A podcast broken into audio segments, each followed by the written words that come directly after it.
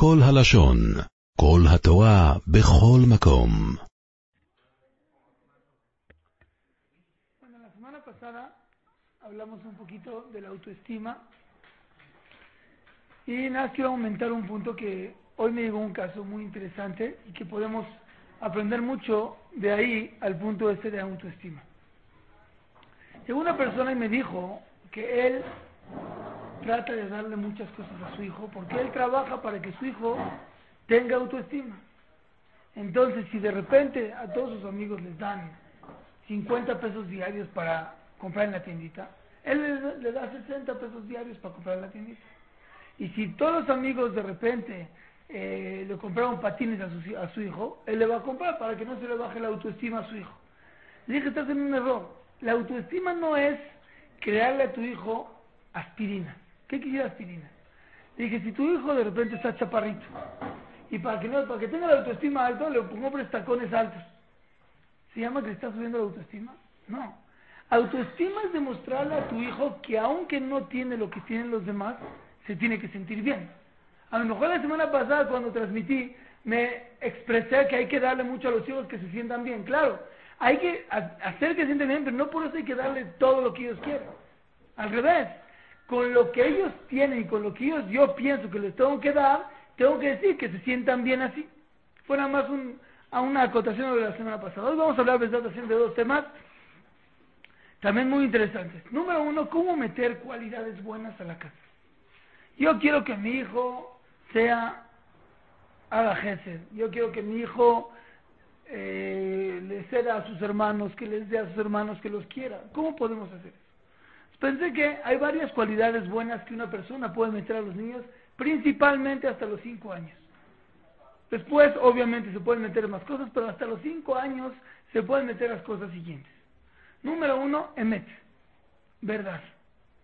Una vez un, sobrino mío le preguntó a Raúl Gabriel Toledano, iba a hacer su bar mitzvah y le dijo, Jajam, denme un consejo para toda mi vida.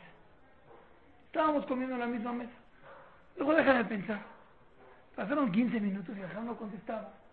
Pensamos, bueno ya. Le volvemos a preguntar, dijo, no estoy pensando. Después de pensar mucho, dijo, ¿sabes cuál es el mejor consejo que te puedo dar? Educa a tu hijo a ser correcto. No, no le dijo a su hijo, le dijo al niño, dijo, sé correcto en toda la vida. Busca la rectitud. Para tener atzlajá en la vida, una de las cosas más importantes para tener atzlajá es ser correcto, hacer la verdad. El Gaón de Dilna, él viajó, hizo, le dejó una carta a su esposa diciéndole, nunca le pegues a los niños. Por dos cosas hay que pegar. Si maldicen o si mienten. No quiere que lo tenemos que llevar a cabo. Ahorita los, todos los jajamín dicen que no hay que pegar a los niños. Vamos a ver cuando hablemos de la manera de castigar, cómo se le pega a un niño. No, normalmente no hay que pegar. Pero vemos lo delicado que es dejar que un niño mienta. Cuando hay mentiras, no hay confianza, no se puede confiar en él. No tiene éxito en la vida porque la, la, la mentira provoca que nadie confíe en él, que nadie lo quiera, que nadie pueda apoyarse en él. Cuando una persona es correcta, ¿cómo yo puedo hacer para que mi hijo no mienta? Número uno, con todo respeto que se merecen, a lo mejor nosotros somos muy mentirosos. De repente le hablan a la señora de la casa y le dicen, bueno, está eh, tal, persona y es la mamá, está, vamos a decir, vamos a decir un nombre, está Gina. Y dice, ¿quién es? Y contesta, no, es tu tía dile que no estoy. ¿Qué le estás educando a tu hijo? ¿A mentir? Si tú mientes cuando necesitas, yo voy a mentir cuando yo necesito. Nunca mentir delante de los niños. Nunca. Pero no nada más eso. Muchas veces de repente quieres que un niño venga. Quieres que su hijo venga. Y le haces así. Le cierras la mano. Ven, ven, ven. Te voy a dar algo. Cuando ya viene, ¿qué le hiciste? Le abres la mano, te y lo agarras. ¿Qué le hiciste? Lo estás engañando.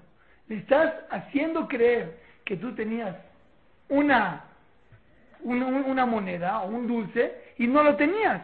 Estás educando a mentir sin que tú te des cuenta.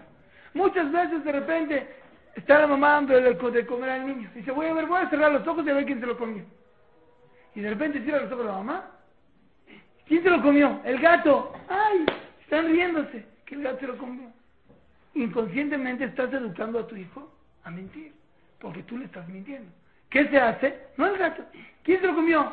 ¡Ay, te lo comiste! No estás mintiendo. Pero en el momento que tú dices se lo comió el gato, estás educando a mentir. Entonces, por eso siempre, número uno, el papá no mentir. El papá y la mamá siempre estar correctos, entre ellos que no haya mentiras. Muchas veces me yo soy de los que me esfuerzo para que la gente no fume. ¿no? Creo que lo platiqué en una clase. No hay que fumar. Pero si uno va a fumar escondidas de los hijos, es preferible que, que fume delante de los hijos que a escondidas. ¿Por qué? Porque escondidas de los hijos el hijo se va a dar cuenta que fumas y se va a dar cuenta que lo estás engañando. Y lo estás educando a qué? A mentir. Entonces no hay que educar a mentir. Número dos. Muchas veces de repente el niño, y esto se va a ver a lo mejor una exageración, pero tómenlo en cuenta. De repente llega el niño y dice, va, me corté. Se, pintó de rojo el, dedo. Mami, mira, me corté, me corté. Y se cortó. Se ve como que, ay, jazita. No, dile, mira, no se miente. No se miente. Para que no se acostumbre a mentir. Mamita, no se miente. O mi hijito, en esto no se miente. De repente lo cachas, que te hizo una trampa de vacilada. No, no se vacila así. De repente, vamos a escondernos para que mami no nos vea. Vamos, vamos a ir como que si no estamos en la casa. Y de repente tú te escondes. Y tú le estás educando a tu hijo con eso a saber mentir. Cuando de repente llegaste y cachaste a tu hijo, de repente viste que tu hijo mintió. Se estaba peleando tu hijo con, con su hermano. Están peleando. Y de repente, mami me pegó, no, él me pegó. En ese momento cambia la plática. Alguien me está mintiendo aquí. ¿Quién es el que está mintiendo? Ya no sé, ya no sé quién se pegó, quién no se pegó. ¿Quién está mintiendo? Cuando los niños ven que a ti te importa más la mentira que la pelea, valora. Ah, mira, alguien está mintiendo, es importante. O si de repente llegó un niño y mintió algo, ¿Eh? ¿mentiste? Verlo como que mentir es lo peor que puede existir. ¿Mentiste? ¿Tú estás mintiendo? No lo creo. No lo creo. Es normal, muchas veces hay niños que pueden robarle a la mamá. De repente le quitan de la cartera. Es una cosa, es un síntoma normal. Hay que le tapen. No, no se puede dejar así. Hay que saber cómo controlarlo. Pero estar al pendiente. No, esto no se hace, no se hace, no se hace. Y así estás educando a tu hijo a que no mienta. No ser nosotros los provocantes que son mentirosos. Muchas veces cuando el niño miente es porque tú lo provocaste. Otra cosa muy importante, muchas veces el niño miente por la presión del papá. Cuando el papá sabe que lo, va a reventar por cualquier cosa, de repente sabe que si no metió las cosas a su lugar, se va a enojar la mamá y va a gritar de aquí al Shamay. ¿Cómo no grita? ¿Cómo no metiste? Entonces, ¿metiste las cosas a su lugar? Por el miedo ¿Qué estás provocando? A que tu hijo mienta. Sí, sí las metimos. ¿Para qué? Pues para que no lo regañes. Entonces, ¿quién provocó que mienta tú? Eso lo vimos desde Abraham vino. Cuando llegó Abraham y le dijo, llegó a Shem y le preguntó a Sara. Dice, se rió Sara. Fue a Shem y se quejó con Abraham. Oye, Abraham. ¿Por qué se rió Sara? Fue Sara con Abraham. Fue Abraham con Sara. Le dijo, oye, Sara, ¿por qué te reíste? ¿Qué contestó Sara? Lo. No me reí. Dice, dice ahí la Torah, ¿por qué? Quillarea. Tenía miedo. Dice luego la Jaime Kadosh, ahí veces una persona miente por nada más el miedo. Entonces, si tú le metes miedo a tu hijo, automáticamente le estás provocando que mienta. Entonces, no seas tú el promotor de las mentiras de tu hijo. ¿Vale? Ay, pero no, pero no es que no se espante. Nunca espantar al hijo. Nunca intimidarlo. Duro vamos a ver más adelante con la confianza más grande. Puede ser duro, pero con su confianza. Pero gritarle al niño cuando hizo algo mal, lo estás obligando a que después él te mienta para que, tú creas que se lo hizo. Entonces, primer punto de Midot es emet. Ser correctos. Punto número dos. Paciencia. Los niños por naturaleza son impacientes. De repente está la mamá hablando por teléfono y el niño, ma, ma, le la falda. Mami, mami, está hablando. Y la mamá lo, mueve para allá y regresa. Y otra vez, mami, mami, mami, mami. Son muy impacientes. Hay que saber que son, son impacientes, pero hay que enseñarles a tener paciencia. ¿Qué quiere decir? Si tú te vas a quedar una hora en el teléfono, obvio que el hijo no va a aguantar. Pero si de repente tú estás en la mesa platicando con tu esposo, o el esposo con la esposa, y de repente el niño quiere contar lo que le hicieron en la escuela. Mami, es que me hicieron así. ¿Qué tienes que decirle? Hijita, estoy hablando con papi, ahorita platicamos. Y después platica. Porque nada le das el avión, no le estás enseñando a ser paciente. Si le estás demostrando que no te interesa lo que habla. Acabas de platicar con tu esposo. Ahora sí, mamita, ¿qué quieres? Ahora sí, mi rey, a ver, dime qué querías contar. Enseñale a ser paciente. Muchas veces, de repente, está desesperada. Llama, llama, mi reina. Ahorita vamos a hacerlo. Espérate. Si me vuelves a decir, no lo voy a hacer. Educarlos a ser pacientes. No por, pero obvio, educarlos a algo que ellos en realidad aguantan esa paciencia. A veces no aguantan la paciencia, lo haces esperar tres horas. De repente llega la mamá, voy por ti en diez minutos. Y llegó después de una hora y media. No, que sea paciente, no. Estás automáticamente provocando que se desespere. Tienes que ser con cabeza. Muchas veces de repente llega, la mamá no puede estar cuando llega el camión. Eso pasa mucho. Es muy bonito que la mamá reciba a los niños de la escuela. Vamos a hablar más adelante de la escuela. Es muy bonito cuando lleguen del camión los reciban. Pero hay mamás que para, para ellas se les hizo como hacer liberos. Es como, haz de cuenta que es el primer mandamiento de Hashem. Y no, muchas veces el niño tiene que entender que mami no pudo venir y la muchacha la puede recoger. No que sea diario, pero es normal, es válido. Y eso que le ayuda al niño a entender que mami no siempre está a su disposición, lo ayuda a ser paciente. Por cuando tú le das todo y no lo, no lo, lo incitas a la paciencia, al revés, lo estás haciendo perder. Que sea paciente, lloró un poquito, no pasa nada, mi reina, no pude. Mi reina no pude venir. Perdón, se acabó. No tenía tiempo, tuve que ir a tal lugar, se acabó. Le explicas y se acabó. No porque tienes que estar con tu hijo siempre, entonces te tienes que volver loca para llegar. No, es normal, no tiene que vivir su vida normal. Obvio, si no lo hace diario, como les conté una vez, una persona llegaba a su hijo de la preparatoria diario a comer a su casa y nunca está la mamá, porque tenía visita, Brit este otro muchacho estaba casi llorando conmigo. Pues quiere decir que no le importó a mi mamá, obvio. Pero que haya percances de repente es normal, es natural, es válido. De repente llegan los mamás y vienen una clase de jinujo, ¿sí? Dejaron a los niños. ¿Es válido o no es válido? Mira, igual, tengo una clase.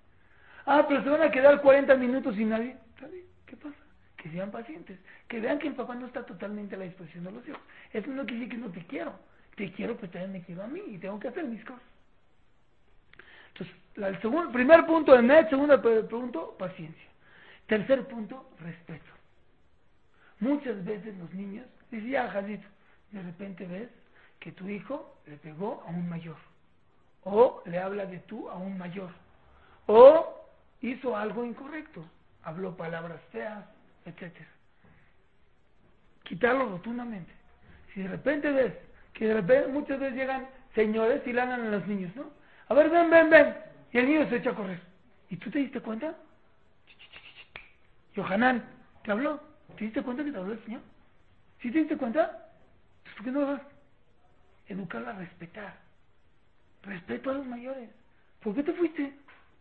De repente llegó, abuelita, abuelita, a ver, ven, ven, salúdame. Y él se va. Te está hablando abuelita. Camina y salúdala. No quiero. Vas a saludarla. Se acabó. Educar a respetar, que sepa respetar. Obvio, a papá y a mamá y a hermanos. A los hermanos es muy importante respetarlos.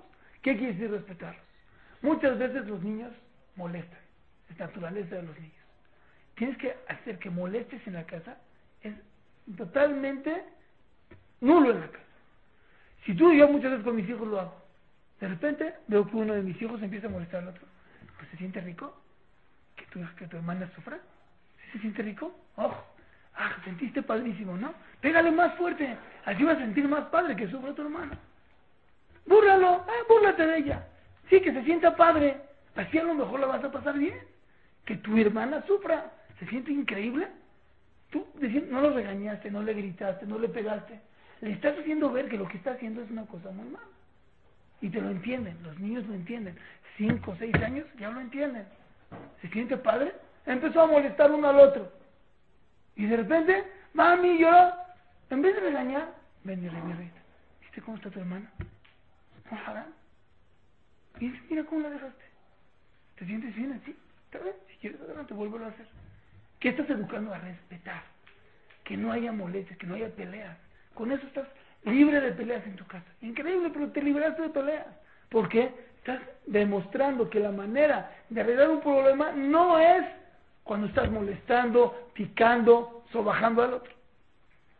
Es muy importante el respeto y como dijimos la semana pasada, muchos ya se les olvida. Hay que besar la mano al papá, a la mamá, al abuelito, a la abuelita. No, están en el Shabbat en la mesa, van, vas a saludar al abuelito, no van, nada. Vas a saludar a abuelita y abuelito, vas y le besas la mano. Se acostumbran tres veces y luego lo, siguen, lo, siguen haciendo. Muchas veces ya se nos van, bueno, ya jazitos están chiquitos. No hay jazitos. Es toda su vida. Tú le estás metiendo toda su vida. Dice Shimshon Rafael Mucha gente no se ocupa en educar de, de 0 a 5 años y no saben que lo principal del jinuj es de 0 a 5 años. Porque le estás poniendo las bases para toda la vida. Número 4. Enojo. Hay muchos niños que tienen un temperamento Shema Israel. Shema Israel. De repente les hacen algo, ah, no puede ser, se enojan.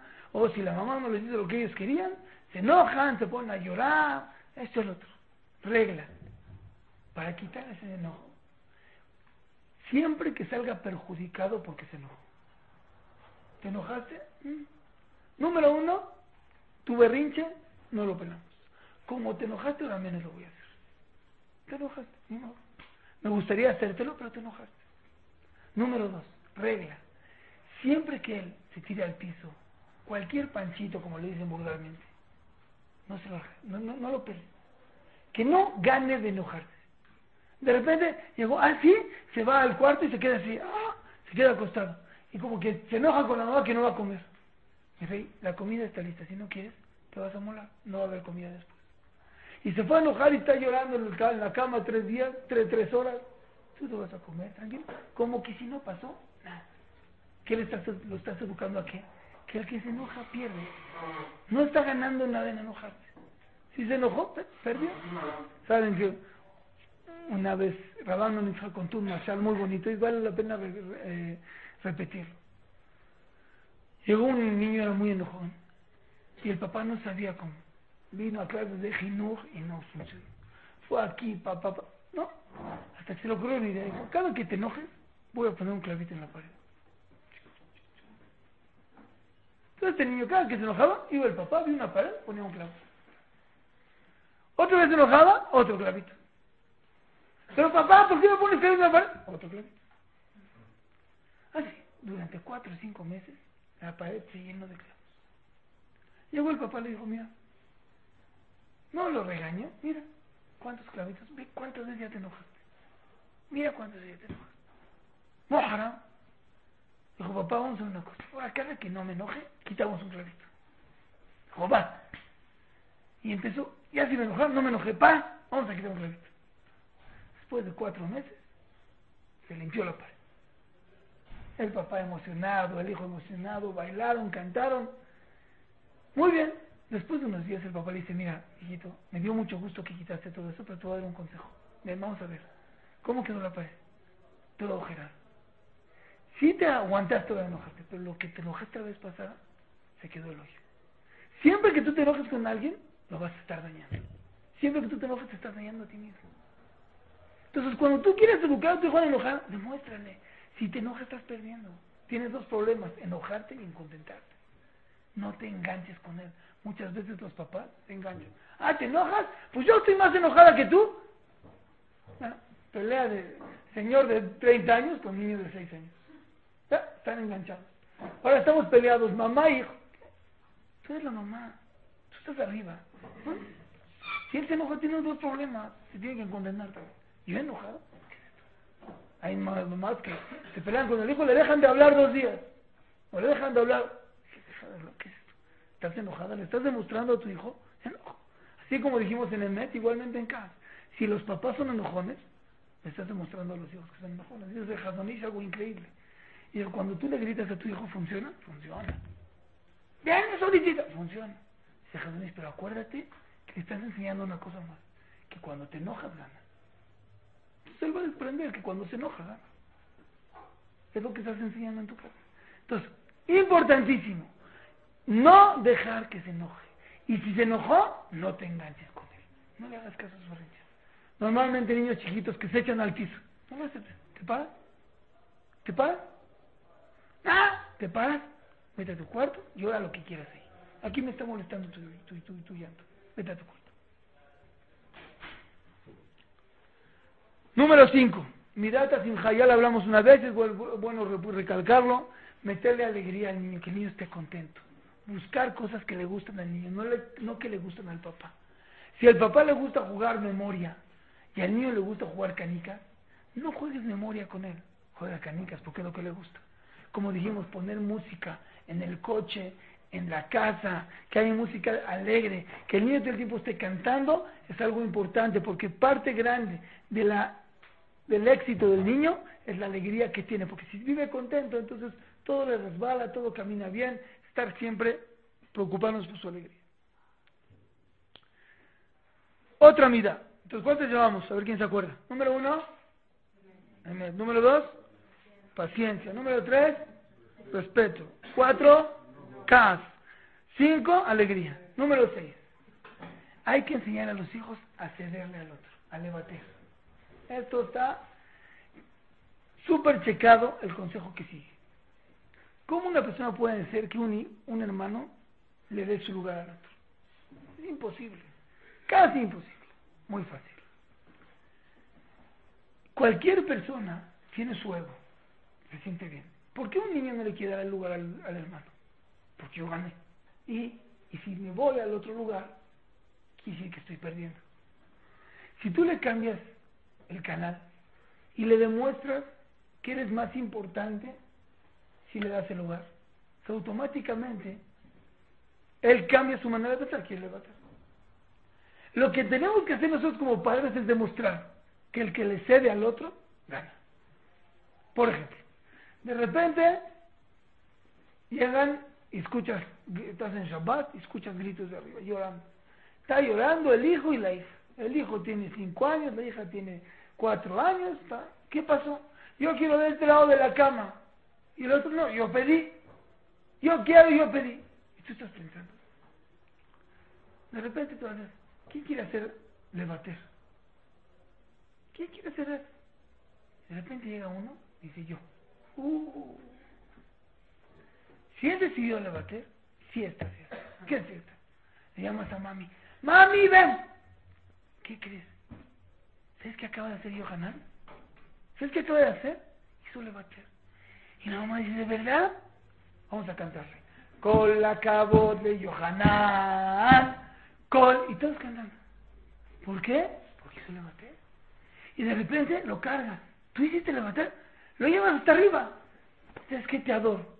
¿Y qué está haciendo su hermana? Hijo. Ahora sí la regué. ¿Qué pasa si los dos quieren levantar? Ah, mi fla. Ya, ya, ya la libramos. Ya, con... A un No, no a le voy a decir, para el que levanta ya cada uno en su lugar y llama que todos los dos van a levantar. Pero cuando tú le haces fiesta y de repente lo cargas y la otra dice, híjole, Shema Israel, si no voy a dormir de este lado, pero ¿qué gané? Mira lo que ganó mi hermano. ¿Qué estás metido en tu casa? ¿Quién es el bueno? ¿Quién es el que le aplaude? El que hace el levantar. Entonces, ¿qué va a hacer la próxima vez la hermana? Oiga, ¿quién quiere levantar? Va a correr al debate. ¿Por qué? Porque estoy ganando. ¿Por qué estoy ganando? Porque la ganancia es el que le aplaude. Cantar, bailar. Si hizo un debate fuertísimo, al otro día que va la mamá al depo, ¿sabes qué? Tuvo un dulce más. ¿Por qué? Porque hiciste levater. Entonces, ¿qué estás metiendo en tu casa? Que el que hace levater, gana. Con eso ya la libras. Con eso ganaste toda tu vida, tus hijos van a querer cederle al compañero. Pero siempre y cuando lo haces constante. Y siempre aplaudiendo bien. ¿Qué pasa muchas veces? De repente llega tu hijo y te dices, es que papi me sé 10 millones de memoria. ¡Wow! Ahí sí le echas flores. Pero cuando te dice, le di la pelota a mi hermanita, ah, está bien. Entonces, ¿en qué estás haciendo el énfasis? No más en lo del estudio, pero en lo que está dándole a su hermana. No estás enfatizando eso. Como no lo estás enfatizando, estás perdiendo. Como estás perdiendo, no estamos ganando nada. Tienes que echarle mucha fiesta, muchas ganas cuando hay levater, cuando hay midotobot. Y por último, Gesed, que ya lo recordamos la semana pasada, que una persona para meter Gesed en la casa tiene que en la tarde, a la hora de la comida o a la hora de la cena o en Shabbat, cada uno de los niños que diga qué Gesed vas a hacer hoy, perdón, qué Gesed hiciste hoy, y con eso seguramente que el niño se acostumbra a hacer Gesed y Gesed y Gesed y ya. ¿Cuáles, ¿Cuáles son los mitos que dijimos? Emet, paciencia, respeto, enojo, alegría, levater y Gesed. ¿Está claro? Hasta aquí el primer tema. ¿Alguna duda hasta aquí? עולם שלם של תוכן מחכה לך בכל הלשון, 03 617 1111